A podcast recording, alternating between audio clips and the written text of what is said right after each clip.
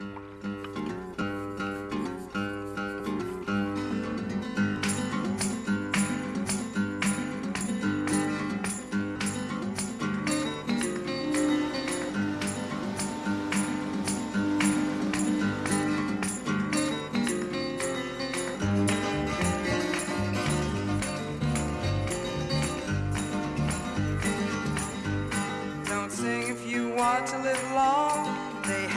No use for your song.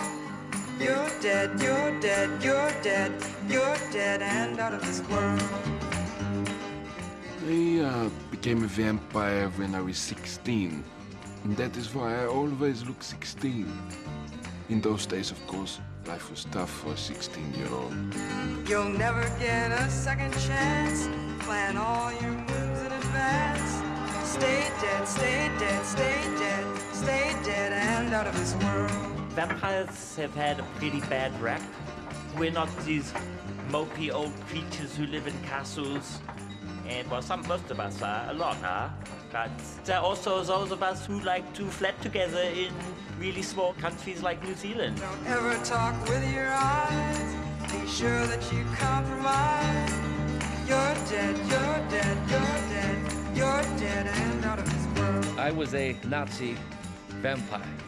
Und mit meiner geheimen Wehrmacht von Vampiren erobern wir uns diese Welt! After the war, which the Nazis lost, I don't know if you know that the Nazis lost that war.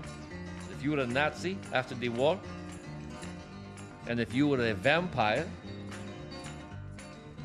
and if you were a Nazi vampire, no way. I was out of there. Long gone, long gone, long gone, long gone and out of this world.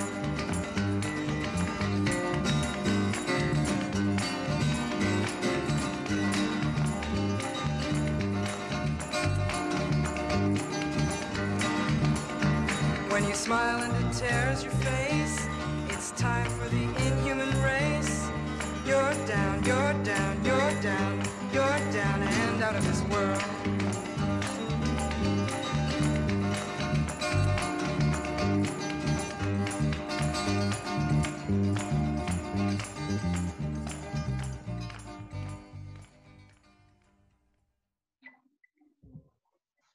Estamos grabando en teoría. Bueno, después de un mes de descanso, ¿no? Arrancamos de nuevo. Otra, eh, pero esta vez es un segundo capítulo, hay que explicar eso, ¿no? Que eh, el otro fue un capítulo en dos partes, por eso hay dos videos, y este es un segundo capítulo, que, bueno, a ver, adivinen de qué es. Cuando eh, charlamos en la reunión de producción eh, sobre de qué íbamos a hablar, yo qué sé, y bueno, y salió, digamos que sobre todo lo, lo propusiste vos el tema y yo me copé, no me había dado cuenta de algo, pero hasta recién, Bernardo, em, que vamos a hablar de eh, vampiros que están asociados por lo general con los murciélagos, que son los, eh, bueno, o fueron en algún momento los supuestos responsables de que estemos haciendo este segundo capítulo de la tercera temporada en este formato en el que hemos devenido youtubers, eh, y este podcast que se llama Moncast se ha, se ha convertido en esto, ¿no? En una especie de, de grabación, va, una especie, no, una grabación por Zoom muy linda que les venimos a entregar. Eh, no sé si tu inconsciente habló o si lo, o si lo pensaste. No, fue inconsciente. Pero eh, lo pensé eh, el otro día cuando, cuando estaba viendo de nuevo la película de la que, que voy a usar como excusa para hablar. eh, se transforman en murciélagos y dije, ay, claro. Claro, la sopa, la sopa de Wuhan, Sí, ¿no sí, era? No, Bueno. sí, sí, eh, sí. La sopa de Yo creo que nuestro, nuestro inconsciente habló. Entonces, bueno, tercera temporada, cuarentena, pandemia, apocalipsis. Nos vamos. El capítulo anterior fue de monstruos de fin del mundo. Y bueno, y ahora vamos a hablar de los vampiros, que es eh, un, un, un gran monstruo, un gran monstruo. Sí, y es un tema bastante como súper inagotable, ¿no? Cualquier cosa que agarres, vas a agarrar un pedacito y te va a quedar, eh, te van a quedar millones de cosas afuera. Porque es un monstruo que, o sea, que, que se que, que aparece en, en muchas épocas, de muchas maneras, y que se reinventa constantemente en esta posmodernidad que lo, este, que lo explota, ¿no? Mm.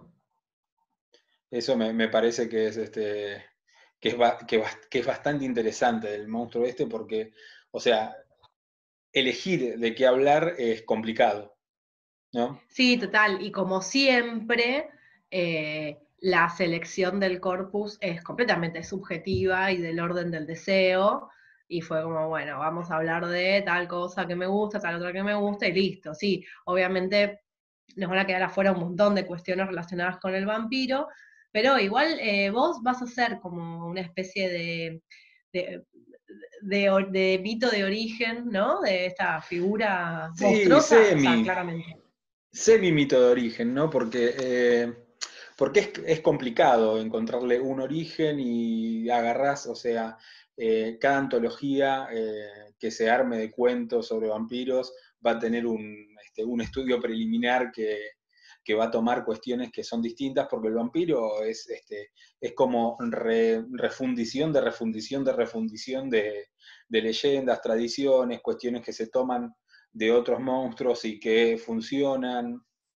Eh, por eso a, mí se me había ocurrido eh, eh, tomar como excusa para hablar del, del origen del vampiro o de los distintos vampiros que, que van apareciendo de las tradiciones vampíricas, eh, una película de 2014 de un director que a mí me gusta un montón, que se llama Taika Waititi, que es eh, What We Do in Shadows, ¿no?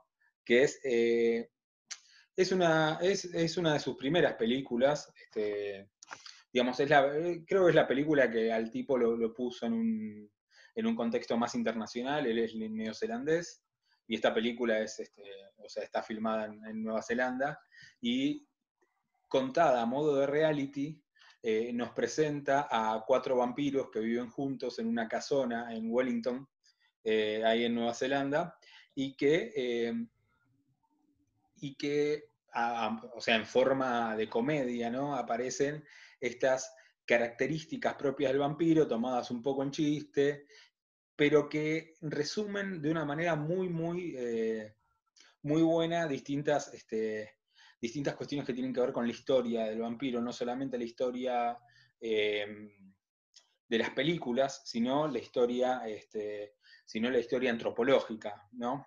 Este, Claro, y pensaba, porque hay eh, diferentes orígenes para explicar el vampiro y también muy diferentes estéticas para representarlo. Claro, y en este, y en este caso cada uno de los, este, de los miembros de este grupo, que son originalmente cuatro, y que después se suma uno, y hay otro ex miembro del grupo, por decirlo de alguna manera, que es la novia de uno de ellos, cada uno representa una estética distinta y un momento distinto del, o sea, de- del vampiro en la, este, en la historia cultural occidental, ¿no? Eh, y el, el, el hay, un, hay un escritor que se llama Norbert Bormann, que tiene un, un libro que se llama Vampirismo, que plantea eh, cuatro tipos distintos de vampiros, que hay un vampiro que tiene más que ver con lo tradicional, con el folclore tradicional, que es un tipo común, eh, al que le ha pasado algo, este, que mm, es, es mal, es maldecido. Es- no hablamos de tu capa, es verdad. No, Este, no, tengamos en cuenta que, hay, que, hay, que, que está ataviada para la ocasión, Lucía. no hace falta decir Sí. nada, me parece. Bueno. Este, y, y que está, y que está tomado este vampiro más tradicional de, este, de historias que se recopilan y que tienen como origen eh, Europa del Este, eh, la región de los Cárpatos, la región este, de, de lo que es este, hoy Hungría, Rumania, eh, Turquía, Grecia, toda esa zona es la que va a tener como la primera,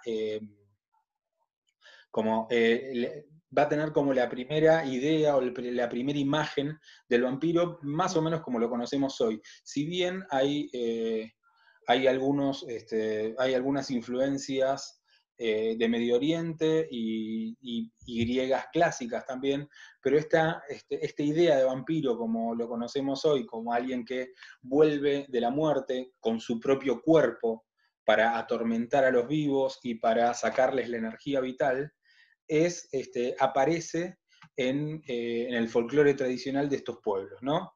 La palabra vampiro no se sabe muy bien de dónde sale, puede ser upir, o puede ser eh, de, una, de, una, raíz eh, que, es bruco, que, es, este, que significa morder, ¿no? Y que por, por, eso los vampiros este, en Grecia eran conocidos como el brucolaco, y este, este, que también es el, mismo origen de la palabra bruja, ¿no?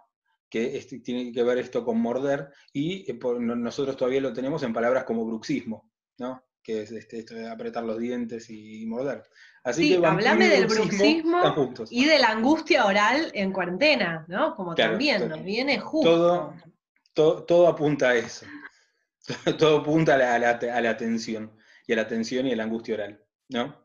Pero bueno, este, esto, este primer vampiro aparece en tratados este, médicos en, en, en, el siglo XVIII, esta, esta primera idea de vampiro, que es tomada por este, distintos médicos, por ejemplo el abad Calmet, que escribe un libro para demostrar que esos vampiros que, eran supersticiones, que no eran de verdad. Ahora, este tratado sobre vampiros que escribe el abad Calmet en el siglo XVIII, lo que hace es eh, darle popularidad a las historias de vampiros. No le prestan tanta atención a la conclusión del tipo, que son mentiras, sino que lo que más les interesa es esta idea de mito y todos estos tipos de em, iluministas del siglo de las luces empiezan a tomar e interesarse desde, desde, desde una perspectiva antropológica, una perspectiva arqueológica, en este, eh, en este tipo de vampiro, que es alguien generalmente del campo, que sufre este tipo de maldición y que está representado en el vampiro más viejo de la, de la casa, que es Petir, ¿no? que es el que tenemos acá y que mm. claramente, si bien es la representación de este vampiro, que es un vampiro que no es sofisticado, es un vampiro muy rústico, ¿no? los otros le llevan una gallina y se la dejan como de regalo porque vive en el sótano, ni siquiera vive en, la parte superior de la casa, eh, es como el origen del, mito del vampiro, y que a su vez también comparte este, estética con la... Em, con el protagonista de la película Nosferatu de 1922 de Murnau, que es prácticamente calcado a este tipo que vemos, ¿no? Este, es, entonces, es igual al tipo de, la película de Murnau, por un lado, pero también es esta idea del vampiro, de un vampiro más eh, primitivo y un vampiro que, eh, lo, que está relacionado con, este, con el instinto, ¿no? Y únicamente... y más animal. Bien, más animal. Sí, un vampiro animal. Eh, otro de los vampiros, que es quizás el que más conduce la, este, la narración, es... Em, el propio Taika. Claro, es, el, es, el, que conocemos como el, como el, o sea, que es el que es Taika Waititi, que es el, que es Diago, ¿no? Y que eh, representa otro tipo de vampiro, que es, eh, que lo voy a tener acá atrás, que es el vampiro, eh, que es el vampiro dandy, ¿no? El que se conoce como el vampiro dandy, que es el salto del vampiro de lo, de lo tradicional y anónimo, y esto, de estas recopilaciones antropológicas, al vampiro más, eh, al, vampiro literario, ¿no? Y este Viago es la representación de un vampiro que en la película aparece como un tipo muy, este, este, muy aparatoso, que, conserva ciertas tradiciones, que es anacrónico eh, y que es remilgado, ¿no? Y que, muestra un cierto nivel eh, social. Y este es el vampiro que aparece en el primer cuento de vampiros, que es el que escribe John William Polidori, eh, que era secretario. En aquella noche famosa que estuvimos ya comentando en uno de los capítulos de la primera temporada, no me acuerdo, cuando hablamos de, los monstruos barrocos. Sí, en el de engendros. ¿No? Que es la misma noche en la que se empieza a gestar Frankenstein.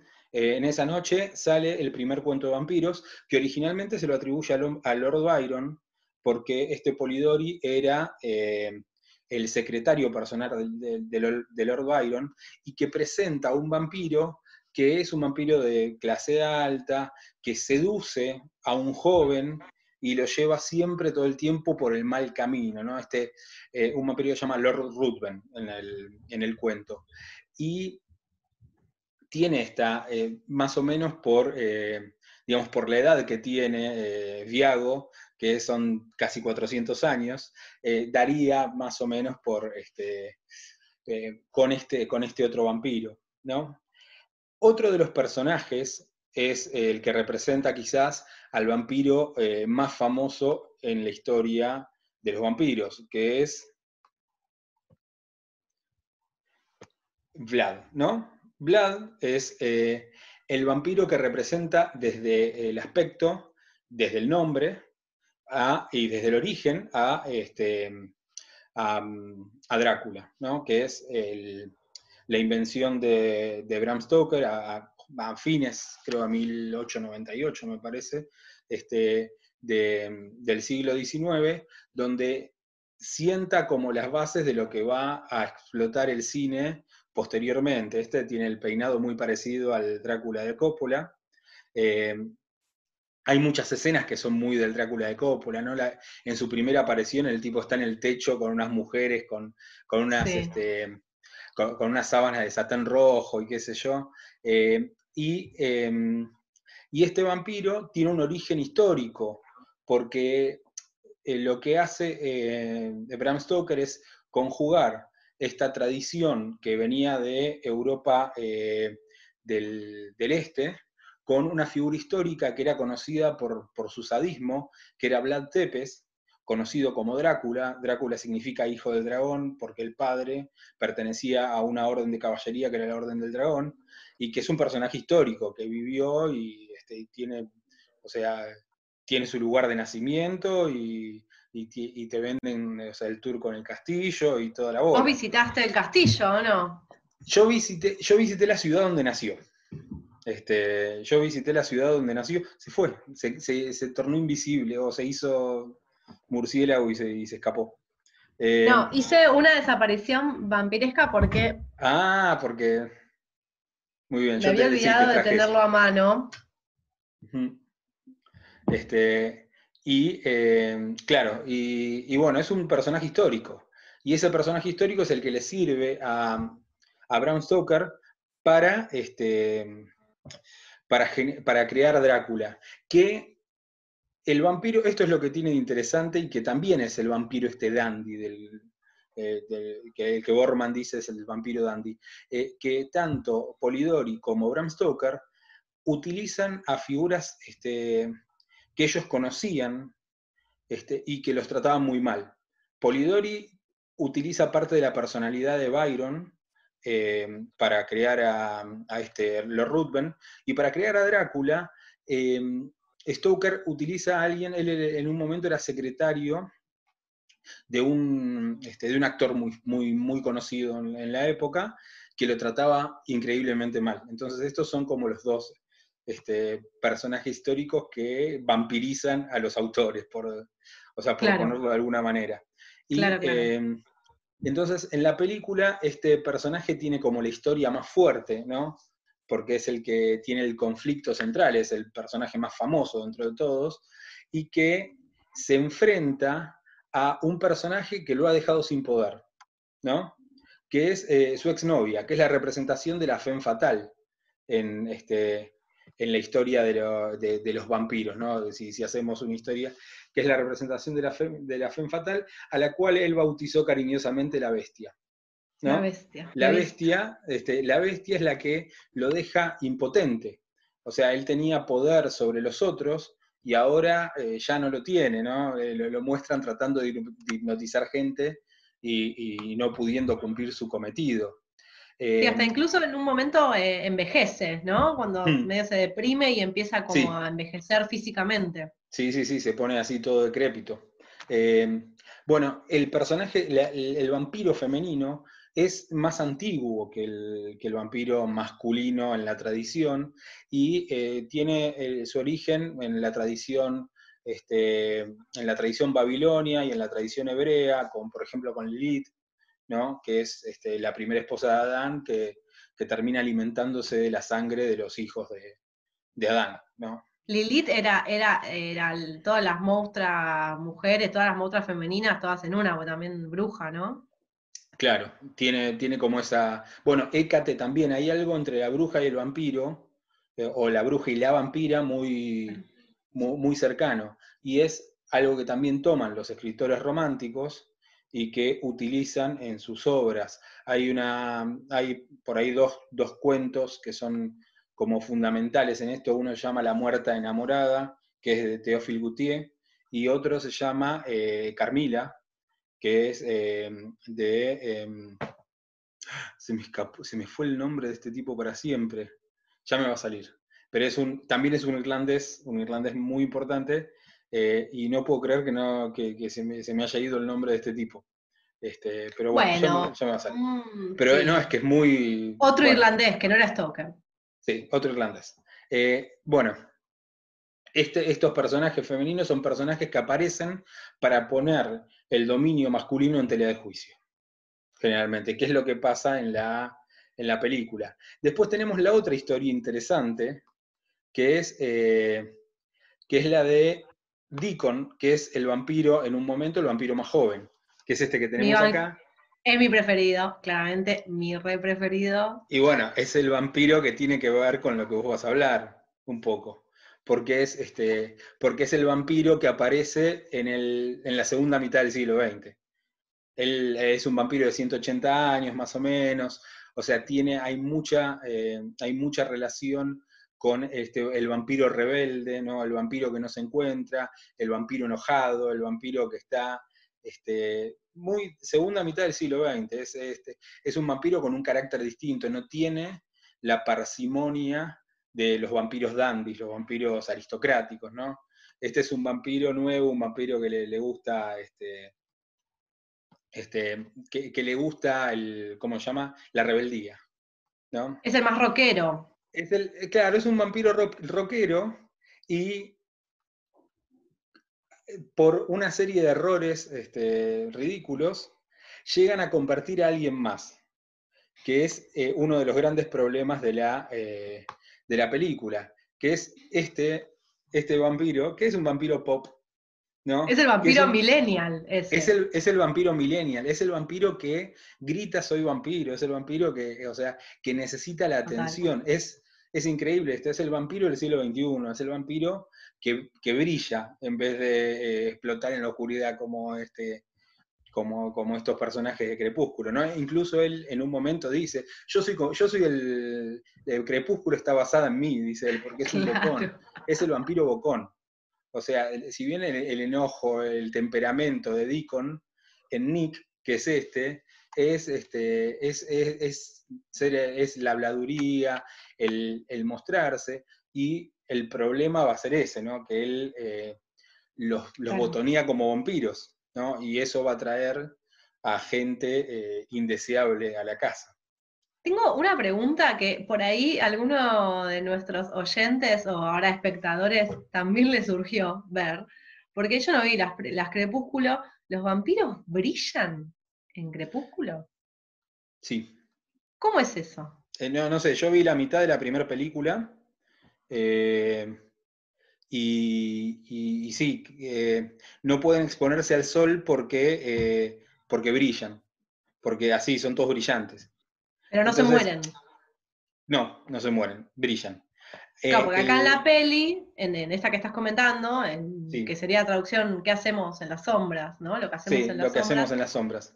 Y en la que voy a comentar yo se mantiene esta idea que aparece en varias representaciones de que la luz solar eh, acaba con la vida de los vampiros. Claro. Sí, sí, ese es un cambio que hace esta, la, autora que no me acuerdo cómo se llama.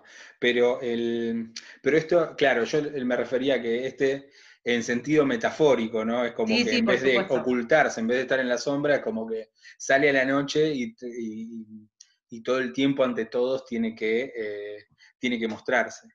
Este, así que es como que esta película está buenísima porque es como un recorrido histórico este, de la figura del vampiro, que, de la cual se podría hablar, pero un montón más.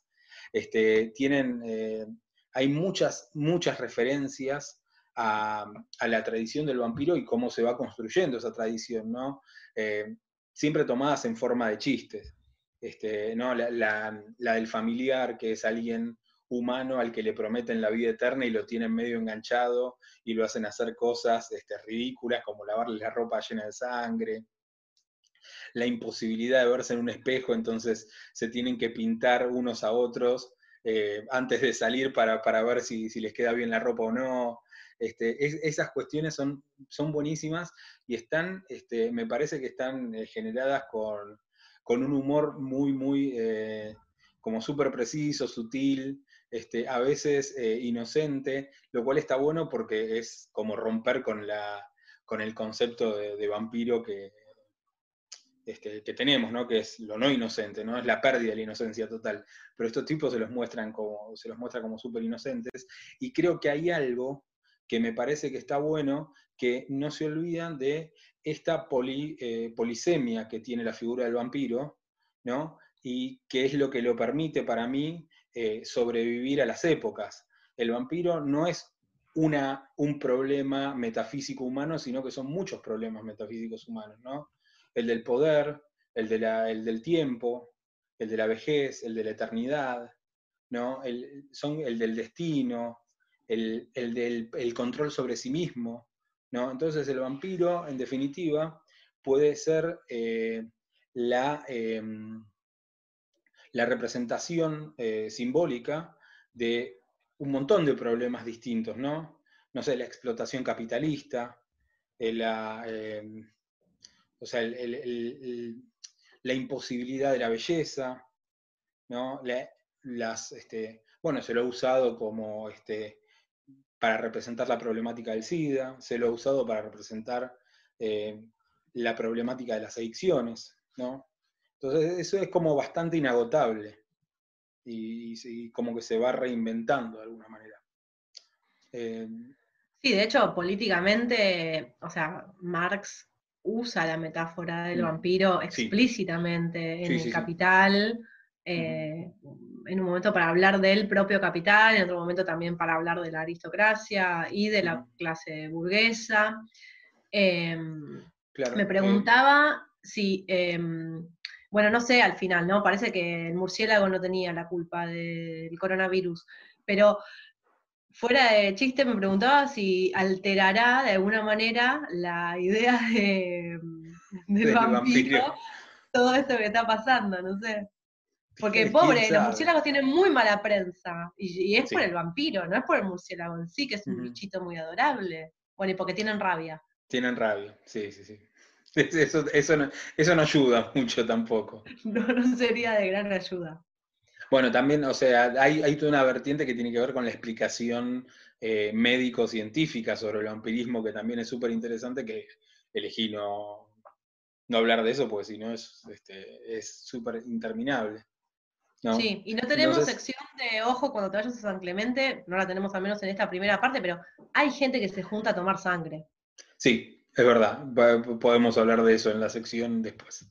Eh, digamos, en la segunda parte. Eh, a, mí me, a mí esta película me gusta muchísimo, muchísimo, muchísimo, y creo que es hiper recomendable. Eh, son personajes, todos los personajes son adorables, y, tiene como vueltas súper súper interesantes y si a alguien le gustan los vampiros la va a disfrutar y si no le gustan los vampiros o no conoce mucho también la va a disfrutar un montón porque me parece que se explica muy bien la problemática, ¿no?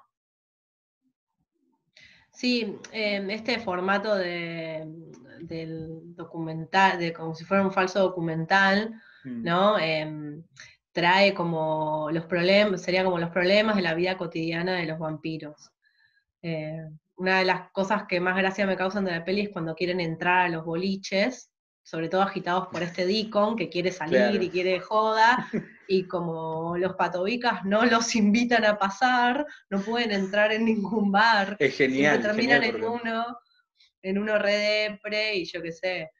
Eh, eh, fue una peli en su momento me parece como más de culto y ahora está en Netflix, o estaba en Netflix. Estaba, la sacaron de nuevo. Ah. Ya la sacaron, Ah. sí, lamentablemente. Y hay otra cosa importantísima que casi me olvido. El año pasado salió una serie que es increíblemente buena también. Es- yo creo que va a terminar siendo de culto.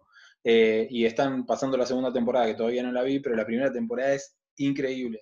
O sea, los primeros capítulos están bien y los últimos capítulos son, son un despelote. Están buenísimos.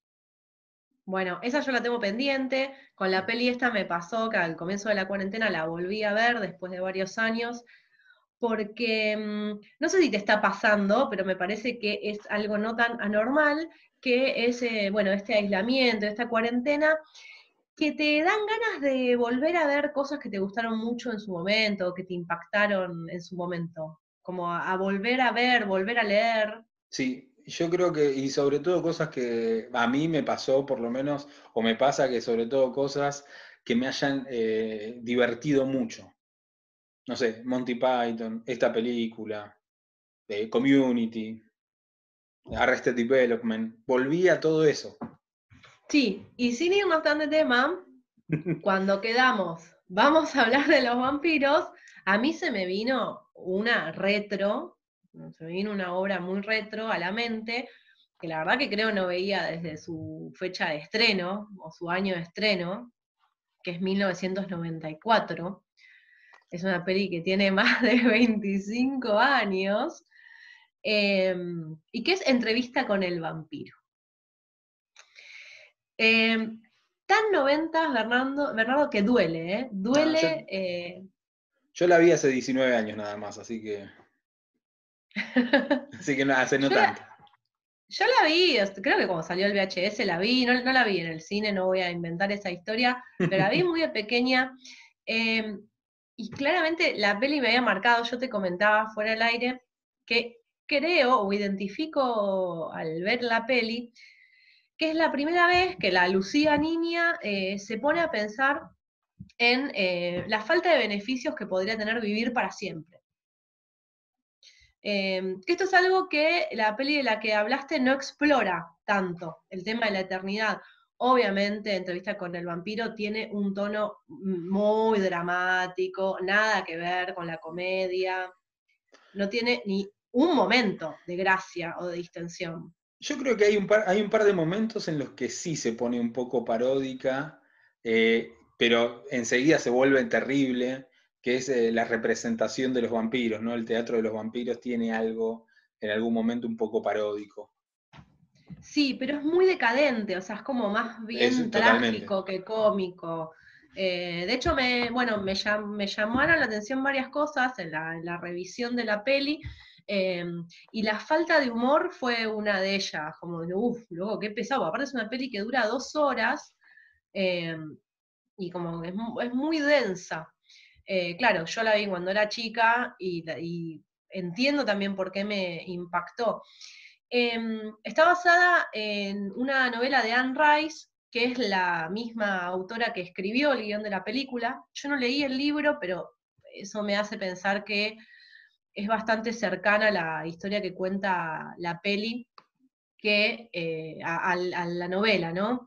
La dirigió Neil Jordan y salió eh, justo dos años después de la de Coppola, de la de Drácula, la Drácula de Bram Stoker. Em, podríamos hablar como de una primera oleada de las últimas décadas de- del vampiro como hit, ¿no? Antes de la debacle cultural que significó para el pobre vampiro Crepúsculo. Sí, Que bueno, juguemos sin, sin haberla visto, ¿no? Eh, ahí está, mira, está, bueno, el cast también, más, más noventoso, no puede ser. es súper noventas. Tom Cruise, Brad Pitt, un Brad Pitt muy jovencito, eh, Antonio Banderas, que estaba ahí, todavía no hacía películas de Almodóvar, estaba como más eh, po- popula- popularoide, no sé cómo sería. Eh, una muy jovencita Kirsten Dunst, que la amo profundamente, Mejor increíble personaje. esa piba. Mejor personaje. Mejor personaje, pero aparte ya se actuaba todo desde que nació, esa chica es increíble. Y está Christian Slater eh, haciendo del periodista que entrevista al vampiro que es eh, Brad Pitt, se llama Luis. Eh, y bueno, que en realidad iba a ser el hermano de Joaquín Fénix, el que protagonizara ese papel, pero se murió mm, tipo unos meses antes y entonces eh, no, no pudo. No pudo porque se murió porque era un humano.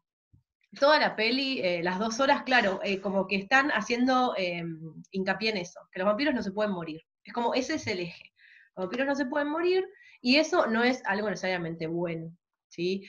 De hecho, cuando Luis, que es el vampiro de Brad Pitt, está como queriendo morirse, es cuando aparece el Stat, que es el, vampiro de Tom Cruise, eh, y lo eh, rescata, digamos, de ese deseo de morir, dándole la imposibilidad de morir, cosa que pronto fracasa, porque, o sea, no es una alternativa de vivir para siempre.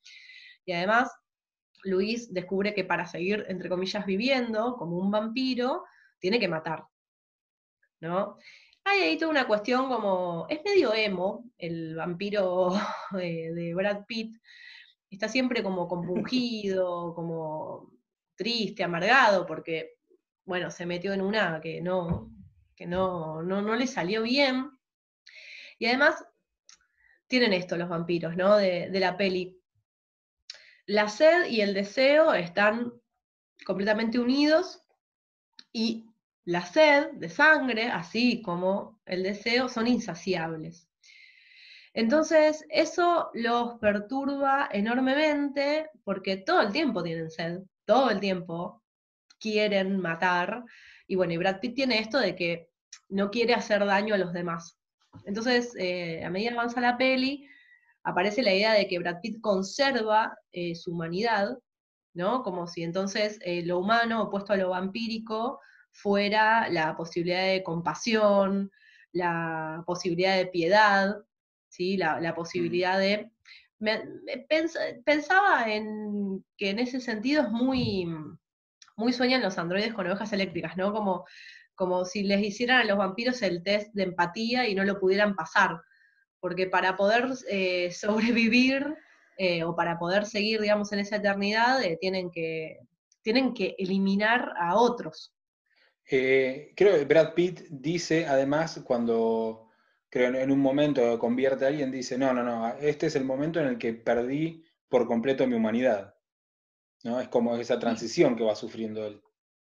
Claro, Lestat lo convierte a él, em, explicitando que él no tuvo la opción de elegir si iba a ser un vampiro o no, y a Brad Pitt, bueno, a Brad Pitt no, a Luis le da la, le da la opción, él la elige, eh, bueno, ya te digo, Luis está ahí como todo el tiempo triste, toma sangre de rata porque no quiere matar humanos, bla.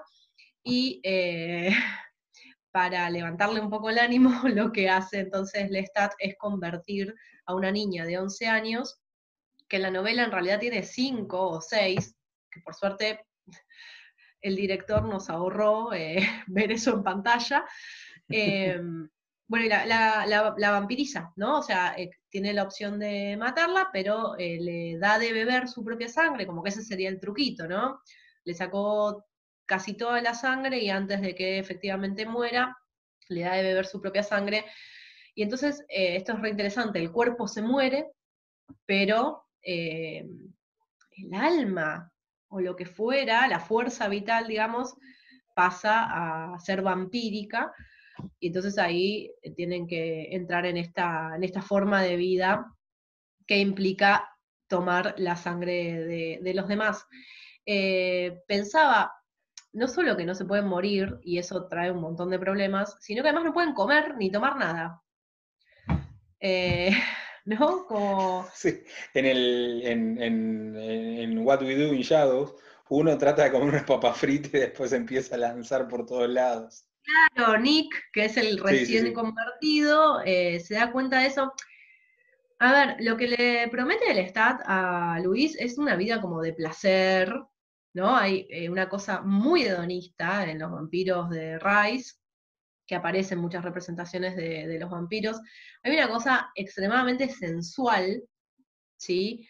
En esto de también cómo beben la sangre eh, de, de los demás, Em, he sabido que el cuello es una zona erógena, ¿no? Y, la mayoría de las veces eligen beber de ahí. Y está bueno que no solo los vampiros, va, está bueno, pero llama la atención que no solo los vampiros como que sienten mucho placer cuando están bebiendo la sangre, sino que las víctimas, superado el miedo de eh, que están al borde de la muerte, también disfrutan de la mordida. Em, entonces hay una cosa erótica directamente, o sea, no solo sensual, sino eh, ya erótica en ese, en esa, digamos, en ese, en ese vínculo, ¿no? En ese vínculo físico. Ahora, lo que tiene que ver con los vínculos afectivos, digamos, ¿no? Eh, el Lestat, para levantarle el ánimo, digamos, a Luis, vampiriza a esta niña y forman una especie de familia con un montón de problemas, ¿no? Porque, para empezar, hoy leeríamos el vínculo entre el Lestat y Luis como un vínculo tóxico, claramente. Em, y hay algo muy perverso en la relación que se da entre Claudia, que es la niña, y eh, Luis, sobre todo. Entre, con Lestat también, pero con Luis sobre todo. A veces le dice padre, a veces le dice amante. Hay algo ahí también eh, muy de, lo erótico eh, y muy del tabú, ¿no? Una de las cosas igual que me súper llamó la atención de la película es em, que se la puede ver, al menos hoy, eh, muy en clave de queer. Porque si bien según estuve investigando, no se animaron a eh, consolidar el romance entre Lestat y Luis, que sí está en la novela, no se animaron a mostrarlos juntos, la tensión sexual es evidente. Y Lestat está enamorado de Luis. Y adoptan una vampirita. Digo, forman un núcleo familiar homoparental en 1994.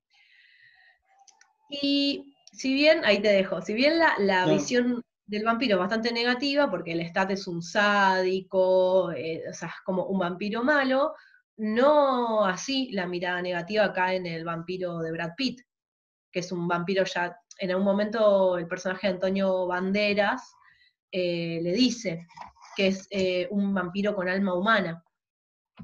¿Qué ibas a decir? No, que claro, que, que en el personaje de Banderas también está esta, em, e, esta cuestión de, em, de, erotismo y que eh, una vez eh, que Lestat se corre un poco del, foco, el, problema se genera ahí entre Claudia, em, Louis y, el, Armand, ¿no? que, es este, que es Banderas, porque eh, y en un momento este, la nena le dice, este, él te quiere para vos, él, o sea, él quiere que seas suyo, ¿no? Y está todo el tiempo esta cuestión entre lo, eh, digamos, el, filo con lo erótico, ¿no? Que, em, que también en, esa escena con, hay una escena con Armand en la que él, este, en la que él le dice, bueno, tenés, es tu amante, por Claudia, por la nena. Y él le dice, no, no, yo es mi hija. No, no estás entendiendo las cosas, le dice, una cosa así es. Sí, es que eh, Claudia lo llama él father y lo llama también my love, ¿no? Em, es muy perturbador eh, todo lo que pasa en relación a la niña vampira.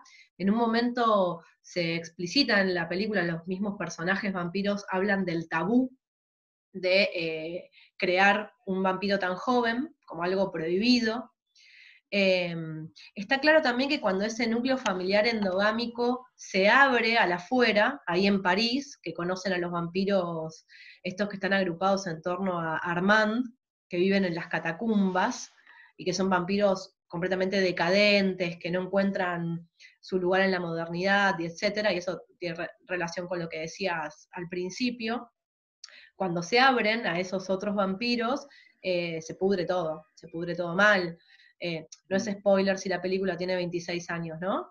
no, no es spoiler. Eh, es una de las escenas más terribles de la película porque la dejan morir a la vampirita Claudia, con, exponiéndola a la luz del sol, a ella y a su nueva madre.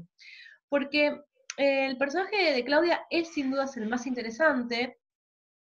Ella no eligió la vida vampírica, ella no eligió esa, eternidad, y ella no puede crecer pero el tiempo sigue pasando. Entonces su cuerpo, su físico no se modifica, no cambia, pero si ella va adquiriendo más sabiduría, eh, va cambiando, pero no puede reflejar eso en lo físico.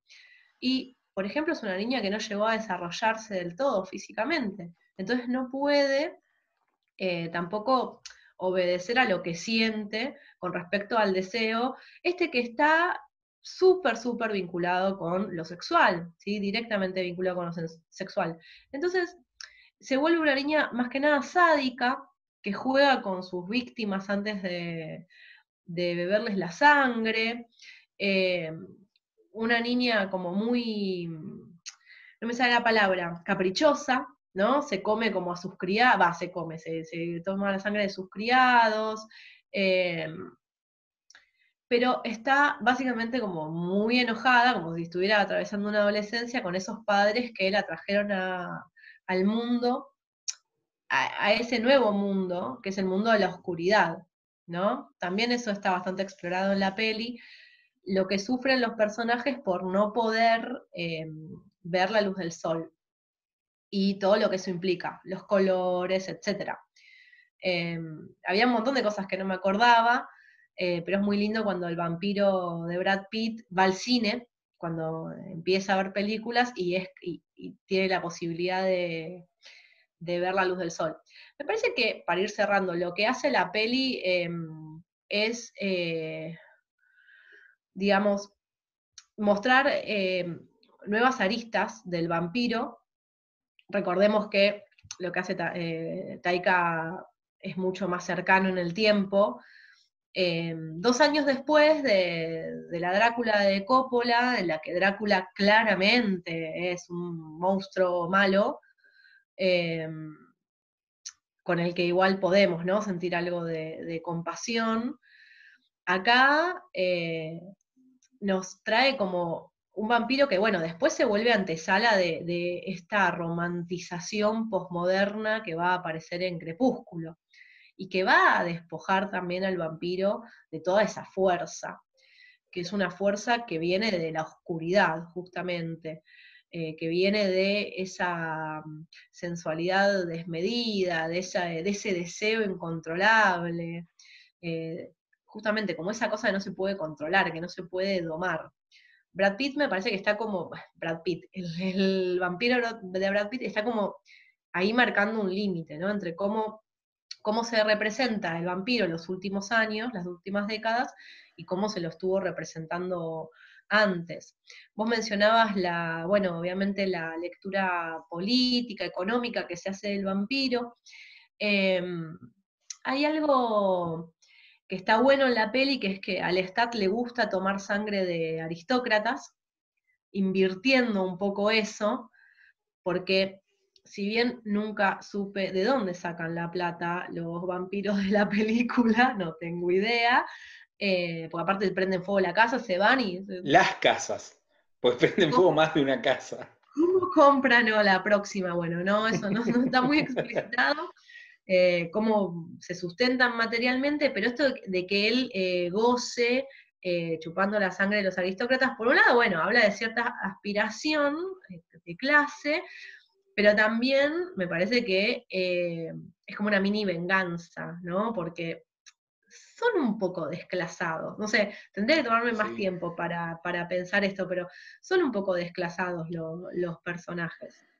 Bueno, si vos querés, o sea, pensar también el, como la arista eh, político e histórica, eh, Luis es, es, un tipo que tenía campos de, campos de algodón, o sea que eh, vivía de la sangre de los esclavos, en, un sentido más este, eh, metafórico, ¿no?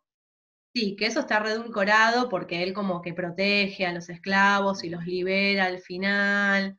Mm. Bueno, eso está como un poco, digamos, lavado, digamos. Pero bueno, Hollywood tiene todo un problema, ¿no? Con, o ha tenido muchos problemas con la representación de la esclavitud y etcétera. Em, volviendo a, los vínculos sexoafectivos, que me parece que es, eh, la, esencia de la peli, en un momento creo que el Stat dice, todo lo que amamos se pudre y desaparece. Eh, entonces pensaba, la muerte eh, claramente es algo indeseable. Y el vampiro, yo creo que puede generar compasión porque muestra esa especie de lucha completamente infértil eh, contra el paso del tiempo, el deterioro y la pérdida. Porque esa eternidad que ellos experimentan y que al principio puede parecer algo bueno, lo único que, lo único que trae es pérdida. Cuanto más tiempo viven, más van perdiendo. Y mm. más difícil también es eh, adaptarse a eh, el cambio externo. Es lo mismo que le pasa a Claudia. O sea, ¿no? ella no puede cambiar externamente. Entonces también hay toda una cosa con la idea de la decadencia eh, y la imposibilidad de sumarse al progreso porque el vampiro es inmortal, pero es inmutable. Entonces, está bastante condenado, ¿no? Eh, digo, me parece que la fantasía de, bueno, vivir para siempre, eh, primera mano, en primera mano puede, puede parecer tentadora, pero la empezamos a pensar dos, tres segundos y el vampiro me parece que no sirve para, nada, para desechar la idea, ¿no? Para desestimar la oferta en el caso de que nos llegue algún Lestat. Sí, sí, sí, eh, coincido, coincido plenamente, este, digámosle, a las, este, las desventajas de, esta inmortalidad, eh, que claro, eh, tiene que ver con, este, con el problema para mí también del, poder y de la relación con la, con la humanidad, ¿no? Y la, impotencia que implica ser humano, que es que te, te volvés decrépito y te morís. Esa es la, impotencia última, ¿no? Y que en realidad eh, hay una falsa sensación de, eh, de, ¿cómo se llama?, de omnipotencia en los vampiros, porque de última están también atados una serie de reglas y restricciones que, generan esta idea o esta sensación primera que parece atractiva en algo no deseable. ¿no? Sí, las ataduras también aparecen un montón en la peli y, están como eh, puestas, digamos, en lo que es eh, estar atado por amor o estar atado por miedo. Mm, Eso resumiría bastante entonces eh, Lo, que, lo que estuvimos diciendo y lo que agregás ahora. Nada, la verdad me sorprendió porque, tipo, hit de los 90, me quedé re manija con el tema final. Em, era parte del momento de los Guns y ese, mira, no sé, no sé si no le entré a los Stones a partir de ese cover, ¿eh? Mirá lo que te digo. Qué, declaración. Chiques, al eh, final entrevista con el vampiro era una de mis películas. Te, formó. Pilar, me, emocionó. no sé em, si era para, para analizarlo tan profundamente, pero me pintó. Está perfecto. Me, encantó eh, el análisis tuyo, en serio. Un montón. Em, y eh, podemos cerrar poniendo el tema que te, que te transformó en, la vampiresa que sos hoy. Por favor. Y bueno, y nos despedimos hasta la segunda parte, porque va a haber segunda parte. de vampiros y vampiras de este segundo capítulo de la tercera temporada de Moncast. Yo soy Lucía. Y yo soy Bernardo. Eh, bueno. Gracias por vernos y escucharnos.